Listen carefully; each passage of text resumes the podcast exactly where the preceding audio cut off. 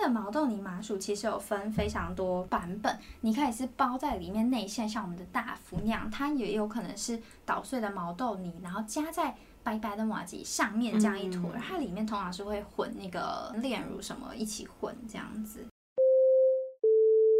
你现在收听的是佩佩没在闹，佩佩 Talks。我是佩佩，喜欢吃，喜欢旅行，喜欢追求自己的理想，也喜欢陪身边的人实现梦想。我会在这里分享我的观点，在美国的小故事，我的创业过程，让我陪你去美国，陪你聊天，也希望你们可以陪我创业。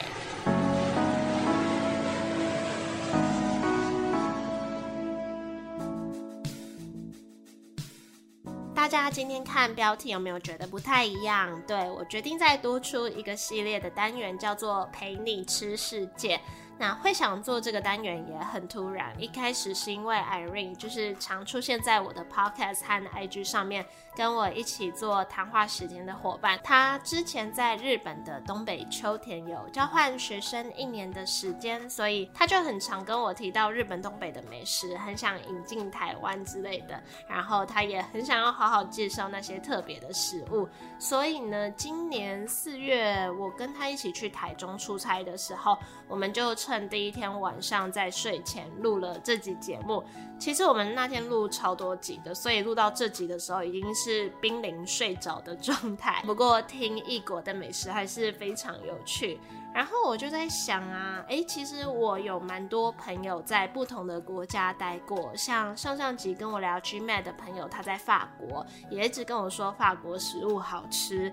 然后我有朋友也有在香港、新加坡或是印尼工作，所以感觉好像可以开一个新单元。那也是私心想要借由做这个节目，让我认识更多其他国家关于食物啊、餐饮品牌等等的小知识。好，那今天。今天这集的开始呢，Irene 会先介绍一下日本的食物，然后特别介绍日本东北的六个县，分别是青森、秋田、岩手、山形、宫城、福岛，他们所代表的美食。那这集会超像地理课，就是一个从美食学地理的概念。那就请 Irene 来跟我们分享。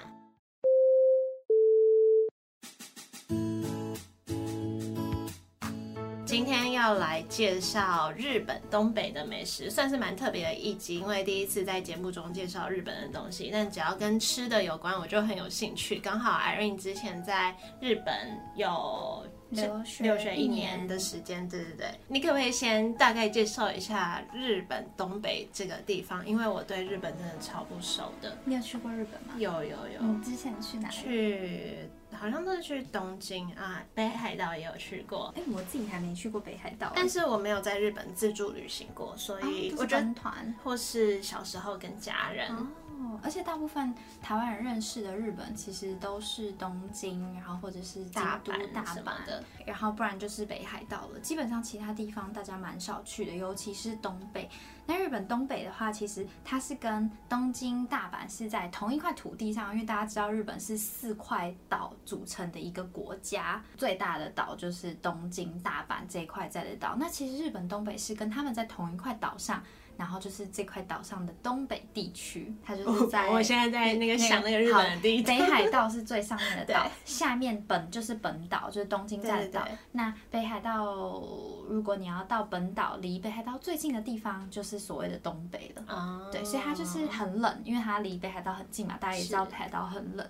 那东北的话，我们就有六个县，分别跟大家简单介绍一下。最上面最北部的县就是青森，大家知道的青森苹果就是那个地方，那它就是农。业大县，它除了苹果之外，其实还有大蒜、牛蒡之类，它产量都是高居日本第一。再来呢，下面就是呃日本岛这边，左边是日本海，右边是太平洋。那左边的话，气候会比较不好，因为靠近日本海这边气候相对没有这么稳定。是。那我们青森下来，旁边就是秋田。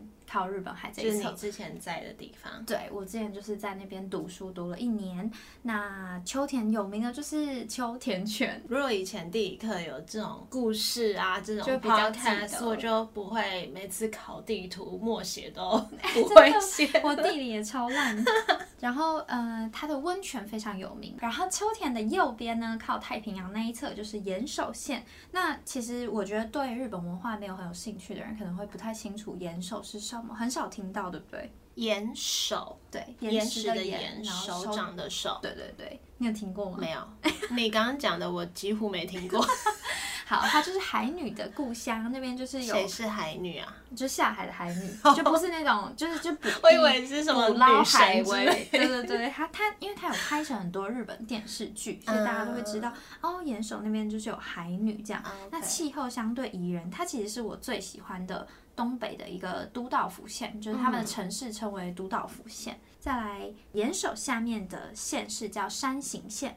山形县呢，其实是大部分台湾人比较知道的县，是神隐少女的一个场景，大家都说是那边的银山温泉仿造银山温泉画的，那非常的漂亮，就真的是很像神隐少女。然后那边有很有名的是雪怪树冰，就是它的树。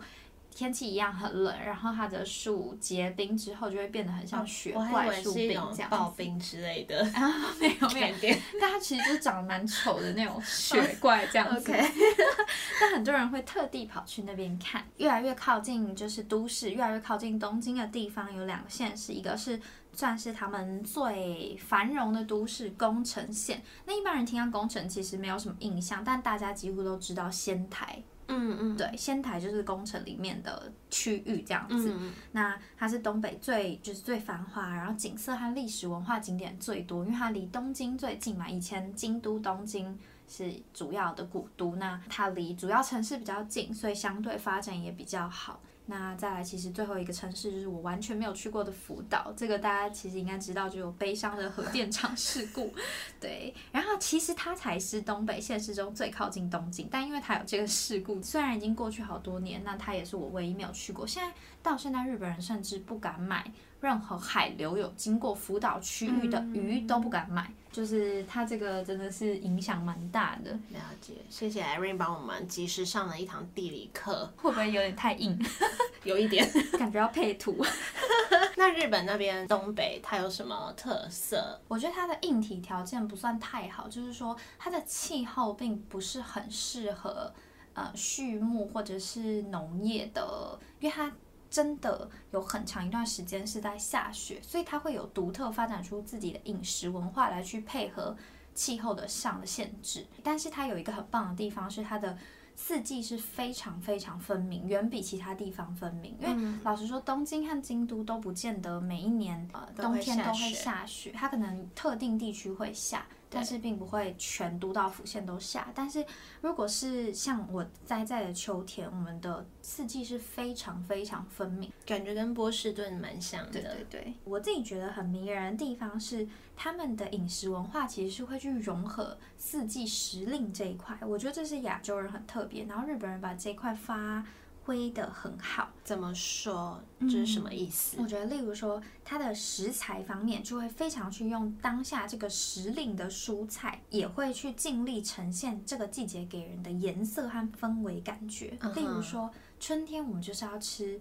樱花口味的甜点，举手。樱花到底是什么口味？我每次我每次看到樱花甜点，我就会脑波弱的买下去，然后每次买下去就会后悔。对，而且它都特别贵。樱花真的特别难吃，不是什么特别难吃，是我根本不知道它有什么特别。就是吃到的是比较好的樱花，是非常可怕的口味。口味啊，就是很像人工的味道，它不是一个像像玫瑰花那种，没有，它吃到就是你吃到那种味道。我就吃不到什么味道，是你吃到没什么味道，是因为我吃到是会有一种很怪的，有点我现在不知道怎么形容，不是愉悦的味道，反正我就会觉得，呃，我为什么要花钱买这个就是很漂亮但是不好吃味道？那它其实不止花可以吃，它的叶子也可以吃，它的叶子我更不喜欢，但听了就会很想买。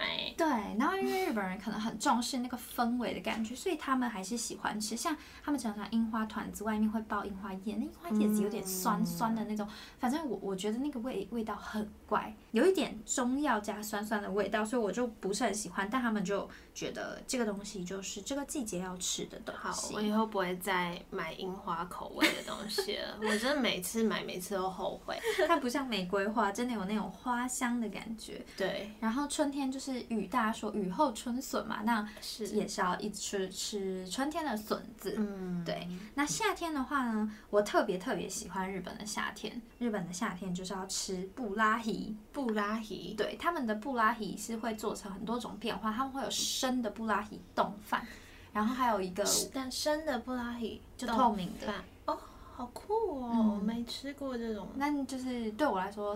那它吃起来是有点恶心，就是因为它就是有点像果冻的感觉，然后就滑滑滑滑滑滑，对对对。可是日本人都觉得很好吃，会会会对。但是我觉得有个更可怕的是，好，但也很特别，就看你喜不喜欢。就是日本的那种哦，我不知道它中文叫什么诶，它它日文叫 parfait，应该英文也是盘成 parfait 这样子。那它是就是 yogurt parfait，对对对，就是那种叠叠层层的双麒麟。那它会有布拉提双麒麟，生的哦。什么？对对对，什么意思？就是有冰淇淋，对对对，然后有那个鱼，对，但我不敢吃。对，但是它长得就是很可爱了。那很可爱，对吧？它弄得很晶莹剔透，很漂亮。鱼的眼睛，对。然后呢，会一定要吃他们那种很多看起来就很多色素刨冰，就是很有夏天的感觉。对对。然后它会融入很多。呃，他们的夏天会有非常非常多的花火节大会，那都是非常有约会元素，所以就会有非常多花。你知道花火节你知道是什么吗？很多烟火。对对对对对对对，花火 花火就是日文的烟火。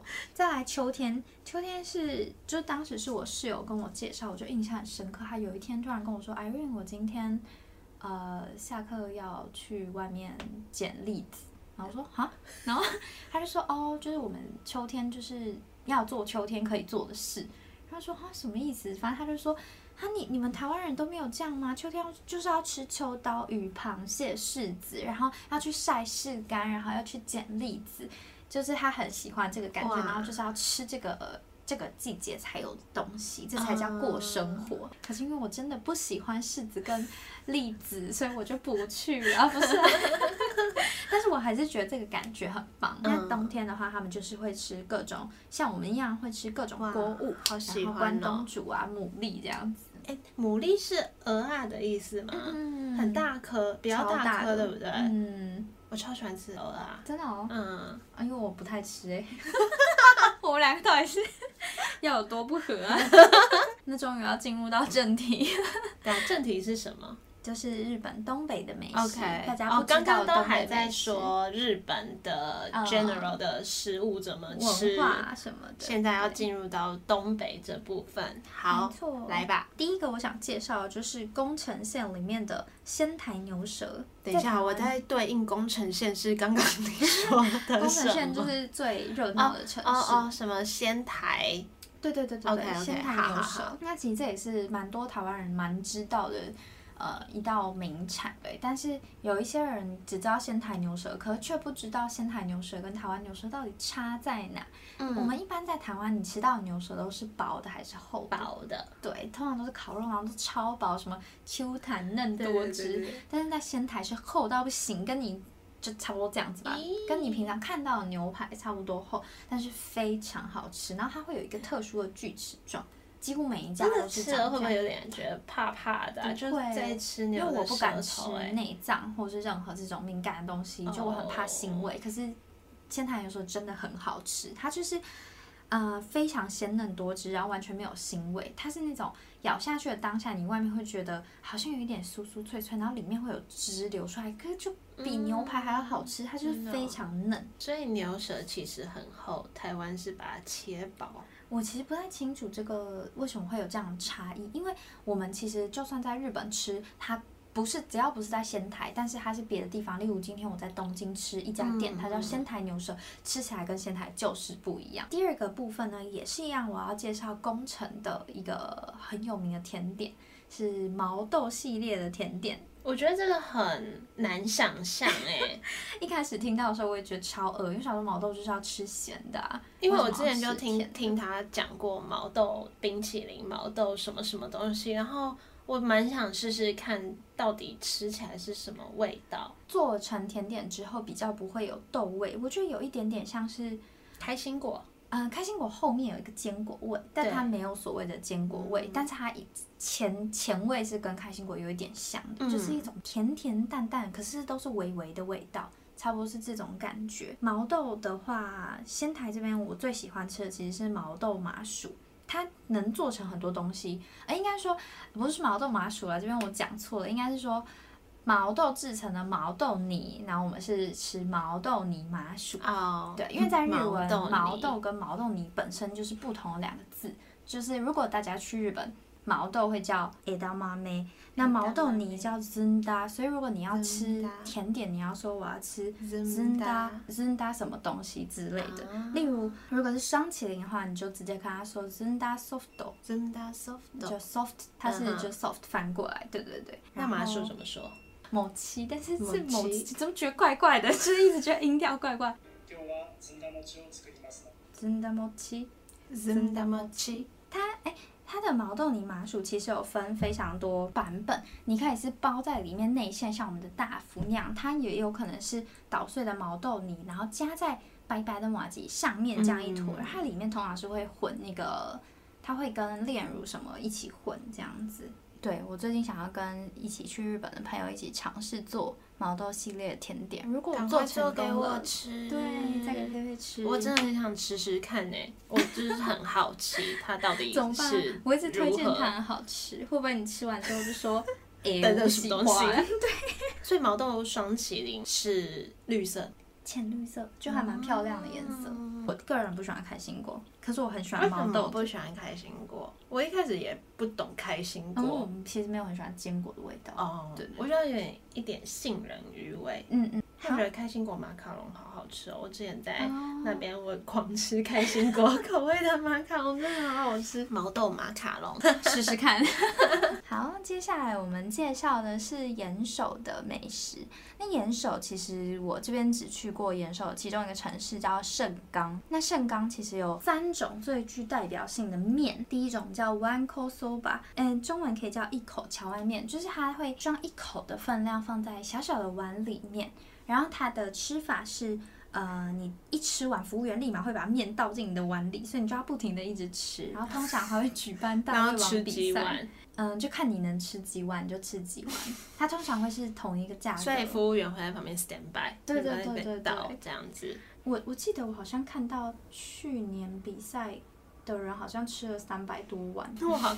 左右好，然后另一个叫加加面，加加面其实有点像，就是它的音你听其实就有点像炸酱面，其实它就是中式炸酱面过来，然后带一点有点像日本在地化之后的面啦。这个面我比较没有什么特别，因为它说真的跟我们炸酱面差别不大。是，对。那我自己最想介绍的其实是呃盛冈的冷面。那冷面的话，其实韩国我知道韩国也非常流行，那它就是带一点韩风的日式冷面。但是它有经过很大量的在地化，它这边很特别的地方是它的冷面比较少单独吃，通常都是冷面配烧肉，然后我非常喜欢烧肉，然后可是烧肉很容易吃腻，但是配冷面真的不太会吃腻，它基本上就是非常日本化的韩国料理，它会加水果进冷面，加哪一种水果？嗯，它通常冬天会放一片水梨或者是苹果在那个冷面里面，夏天就会放西瓜。那它通常可以选辣或不辣。那台湾人基本上我都建议可以点辣的，因为日本人不太敢吃辣，所以他们通常的呃辣都是连我们的微辣度都不到。因为我不太吃辣，可是它的辣我完全 OK。也好难想象水果跟面这样一起吃，就会有一种清甜的感觉。对，而且他们是不是冷面都会放在冰块上？那个是干的冷面，这这种是比较寒风的。那放在冰块上的是日式传统的冷面，呃，那个是干的。冷面，就是它所以这个不是干的，这个不是，这个是汤面，它是寒风的日，又是冷面，对对对，所以那个汤是冷的，对对对，是冷的。你有吃过韩式的冷面吗？是没有，好像没有。它就有一点像韩式冷面，可是它的面条本身是不一样的，就是日本有日本自己的面条，就比较 Q 比较粗，那韩式通常是那种很细的面条。那我自己就是非常喜欢日式这一种，它就是吃起来真的非常的清爽，然后烧肉配冷面，真的可以吃再多都不会腻。好想吃哦，夏天真的很适合吃这种东西。真的，我就想要在台湾卖这个，最想卖的其实就是烧肉冷面，然后毛豆，毛豆也想，就是甜点跟咸，就咸的部分我想卖烧肉冷面，然后甜的就想卖毛豆系列，然后。奶油麻薯这样，接下来就是在我最熟悉的秋田啦。那其实秋田有很多呃很棒的东西，只是大家真的不太了解。第一个呢，我觉得这个东西比较难在台湾吃到，叫做比内地土鸡。其实日本有三大就是好吃的鸡。我忘记其他两大是什么，那但是这个是日本公认的。那其实其中一大就是秋田的比内地鸡，就是说他们的鸡特别好吃，吃起来肉的质感特别好什么的。对呀，比内地是什么意思？呃，应该是秋田的古某一些地方古地名。对，其实我也不知道那是什么意思。然后再来稻庭乌龙面，这个就是我觉得蛮多可以分享。你觉得乌龙面是长什么样子？就是那种柴鱼清汤的，粗粗的，嗯，胖胖圆圆的，胖胖的圆圆的。对，以前我以一直以为乌龙，那就是所有的乌龙面的代表。结果后来才知道，哦，那个是赞岐乌龙面。台湾几乎所有人吃的乌龙面都是赞岐那个地方来的，但其实在日本，只有赞岐乌龙面的乌龙面是长得圆乎乎、胖胖的，其他乌龙面都不是长这样，所以是扁的，什么形状都可能有，有扁的、粗的，也有细的。乌龙面其实是指某一种处理方式，对，处理方式做法，对，所以其实。呃，并不是长得圆乎乎、胖胖才叫乌龙面，但是乌龙面通常都特别有咬咬劲，它不像荞麦面这样比较是软软细细的这种类型。那以同样的，在日本也有所谓的三大乌龙面。其中一大甚至常常被称为第二，第一就是赞岐，大家都知道。那甚至常常被称为第二名的，其实就是秋田的稻庭乌龙面，它就非常有名。它比较是有点类似细扁面，可是他们在衡量一个面好不好吃，跟我们可能不太一样。它是它这个面是蛮 Q 弹，非常非常滑顺 Q 弹的，我觉得是很好吃。但是呢，我问我的日本朋友说，为什么你们这么喜欢稻庭乌龙面？就他跟我说。吃面不是都好，他们都很习惯，像吃拉面会吸面嘛。对对对。那我的朋友就是连不管不管吃什么面，反正他就是会吸面。他说。稻庭龙面啊，他们他在吃的时候，他并不会特别去咬它，他通常会吸，然后吞。他觉得通过喉咙那个滑顺的感觉非常的赞，对，真的很容易被噎死。我也蛮想试试 看，这个真的要小心。我真的吃完超 不舒服，我觉得积食很严重。但是确实是它那个口感真的是很棒。好，那第三个我想介绍的是呃秋田一个地方叫横手。横手炒面，但其实横手炒面我觉得没有什么特别的啦，就是像我们在超市常常会看到，呃，有卖日式炒面的泡面，你有看过吗？它上面都会写 yakisoba，它就是这种炒泡面的感觉，可是是日式的，不是泰式那一种。还是你刚好没有什么兴趣，所以没注意过。对啊，我对日本真的是很不熟，是不是？对，跟我男朋友一样。然后，嗯，他说炒面比较特别的地方 就是加一个包蛋，可是就是那种半熟蛋，然后他就会一定会把那个蛋黄汁拌在里面。我是不确定看有没有其他特别的地方，但在我看来最特别就是这里，因为我非常不喜欢吃日本炒面。但是很熟的，我觉得还可以，还不错。我问你哦，大阪烧还是什么烧？有有一个叫大阪烧，一个叫什么？字烧，一个的广岛烧。啊，对对对对，广岛烧有面，里面就是面嘛，对不对？广岛烧有，其他应该是没有。那种是类似的吗？就是那种面体，对对对，酱的那个味道。对对对，有点类似那个感觉。对，它就是算是秋天的其中一个特色。好，然后再来。接下来要介绍这个就蛮有名的，其实台湾有几间店有在卖，像那个 A B V 日式餐酒馆就其实就有在卖。去过，但我没有点这个。对他呃在卖呃不是很熟炒面啦，他在卖烤米棒，嗯，但我不知道它翻成什么，有一点点像，它其实就是米做的一个棒，有点像，有一点点像我们糯米肠，但是其实我们糯米肠比较好吃啊。我那时候去的时候，其实就还蛮困惑，想说学校请我们去吃了米棒锅，然后我从头到尾困惑到不行，因为学校就给每个人一碗饭，然后那个锅就叫米棒锅，它就是米做的米棒。然后我就觉得，我的天呐！所以我就是吃白饭配泡在汤里的米棒，然后就感觉我吃了很多米这样子，好像没有吃什么其他东西。所以我自己没有很喜欢米棒锅，但是我很喜欢烤米棒，因为烤米棒在外面会涂味增酱，有有一些会加一层肉，可是跟台湾的那种糯米肠、大肠包小肠不太一样。可是它原料基本是类似的，它就是把米倒到糯米这样子，然后拿去烤。它就是会，所以可能外面会有一点那种脆脆焦焦那种锅巴感。那再来最后一个是呃最后两个，其中一个是婆婆玫瑰冰淇淋，我觉得也许你会喜欢，因为它是那种清冰，我很喜欢吃。对，它不是那种奶油，对对双淇淋。那叫婆婆玫瑰冰淇淋是因为。它通常都是秋田的老婆婆推着推车什么在卖，那它的形状是做成很像法式那种 gelato，呃，意大利式的 gelato 冰淇淋那种玫瑰的形状，但它是清冰。这样怎么做？我也不知道，它有点像我们那种把布文化，但是它就是做成那样子，然后都是婆婆在卖。那其实婆婆的日文就叫。爸爸，爸爸，花瓣叫黑拉，所以它那个冰淇淋叫爸爸黑拉。爸爸黑拉，分享一下，虽然会日文的人应该本来就知道啦，我 分享一下，就是。我们不是常常台湾都会说什么欧巴桑、欧巴桑之类的，那其实是它日文就是从阿姨、姑姑全部都叫欧巴桑，其实是叫欧巴桑，然后大家就以为阿姨、姑姑就等于年纪差不多是那个年纪的人，但其实他们本意不是，你十岁当姑姑你也叫欧巴桑，它就是姑姑的意思。然后如果是婆婆的话就叫欧巴桑，所以就会有爸爸，就是那个爸爸就是婆婆来的这样子。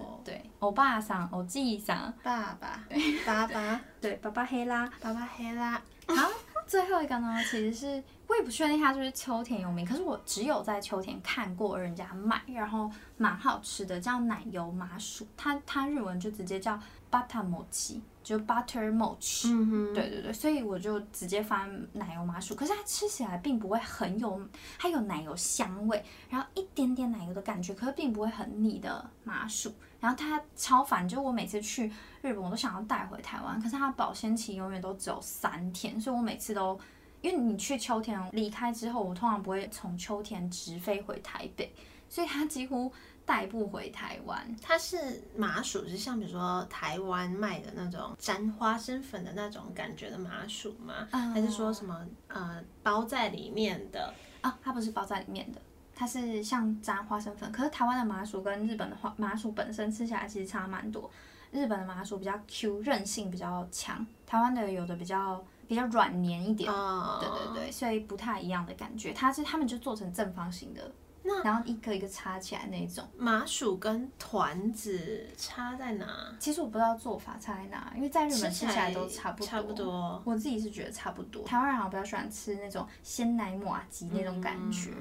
好，然后最后就是我想在台湾开一间东北美食餐厅，卖仙台牛舌、盛冈烧肉冷面、稻庭乌龙面、烤米棒、奶油麻吉跟毛豆系列甜点。哦，其实我还想卖其他的，但它不是东北美食，就很想卖。台湾不是有糖葫芦吗？对。然后我在日本，他们有一个一种水果叫蜜柑蜜糖，然后它是完全没有籽的那种，然后超好剥的，类似橘子。可是我我自己不太吃橘子，因为我觉得橘子有一种。比较刺的味道，就是比较刺激性的味道，但是蜜糖比较温和，他们就会把蜜糖直接做成糖葫芦，然后一根这样插进去，我真的很难咬哎，会吗？啊，就是一颗大，然后糖葫糖葫芦就嘴巴硬张很丑这样子，对，然后就是嘴巴旁边都黏黏的，对对对，而且糖葫芦超硬，不会像我们的薄薄的一层，他们那个厚到我不知道是给谁吃，它 会刺到喉咙。对，然后我也还蛮想卖那个，就是一般的冷面，这些都要出现在同一家餐厅吗？对，这个也就是到时候有，就刚才佩佩说的，就是台湾的凉面。就是很不凉啊。每次就是如果外带到家，它都变暖面了。然后日本冷面通常如果你在店里吃，它就是放在冰块上，就真的吃起来真的超棒那个感觉，就像生鱼片也要放在冰块上一样。没错，而且他们是会做成很大块的冰块，像喝酒那种薄起来就是比较中间坚硬的那种冰，不会是旁边的碎冰这种。你什么时候要开？先等我们黑暗料理厨房 改善一下。你是会做菜的人吗？非常不会，试验看看啦。其实我是真心蛮想开的，可是我觉得其实如果真的要开，还是要去东北再回去。学习对，然后可能要去看一下每家店，因为像东北他们卖，例如盛冈烧肉冷面，它可能就有非常多家有名的，我可能就要吃吃看，我觉得哪一项最符合台湾人的口味啊，可以怎么样去模仿这样子，或是看能不能谈合作。那你觉得听完之后，你最想要吃什么？我想吃毛豆。还是我想吃毛豆双麒麟，嗯，想先吃吃看，蛮好奇这个东西在台湾有没有市场的。对，之前好像有几间有试图卖过，真的，大院子有卖过毛豆奶昔，可是它的那个味道跟我们当年吃的，就大家有去喝，真的差蛮多。它它吃起来就就反正有点怪怪的啦。然后当时也是推出一下下就没了。婆婆玫瑰冰淇淋也蛮想吃的，被你猜中了。对，我觉得这个好像可以做做看，因为它其实成本也不是很高，然后它又蛮可爱。好的，谢谢 Irene 今天的分享。大家有机会去日本东北的话，其实好像比较不常会去日本东北，对不对？没错。但是有机会去的话，可以去试试看。或是等他的东西开张，我会先帮大家试吃，确认安全，然后确认好吃，再跟大家分享。好好笑。好好，拜拜，拜拜。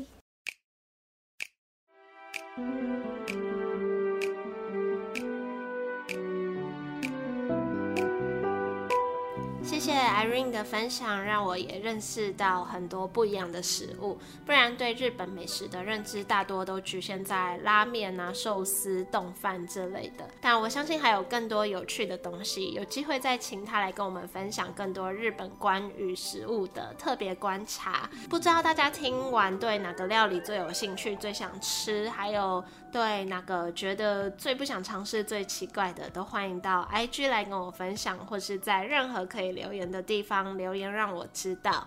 那说到食物，跟大家分享一个我最近开始看的 Netflix 影集，叫做 Ugly Delicious。我才刚开始看，但一看就觉得哇，我要好好认真看。那这部片其实是之前有人推荐我的，然后在开始看之前，我也刚好最近有在看一本书，叫做《吃颗桃子》，也是还没看完。那那个作者叫做大卫张，是一个韩裔美国人，在美国的厨师。反正呢，我打开 Ugly Delicious 就发现，哎，这个主角就是我正在看的那本书的作者，就觉得哇，也太刚好了吧。反正这个影集就是每一集会由一个食物为主题，比如说。这集是披萨，那有一集是 taco 这样子，然后他会去访谈各地方的厨师啊之类的，深入了解食物与文化。所以如果你也跟我一样对食物跟文化很有兴趣的话，也推荐给你，或也可以平常听我分享就好。那我有时候也会把我对食物啊或者是餐厅的观察分享在我的 IG 线动，有兴趣可以去追踪。大家有听出来我的声音有点怪怪的吗？我现在讲话其实有点小吃力。我前几天在。先动说我喉咙怪怪的，不知道要不要录音，然后我就去快筛，对，就中奖了。那现在已经比前几天不太能讲话，或是喉咙超痛的状态好很多了，只是觉得有点卡卡的，跟讲话会稍微有一点点上气不接下气的感觉，所以才意识到原来声音这么重要，尤其是在录 podcast 的。好，希望赶快好起来。那今天就到这里，喜欢这集节目也可以帮我多多分享出去，或是到 Apple Podcast 上面帮我打新评分留言。我们就下周见喽，拜拜。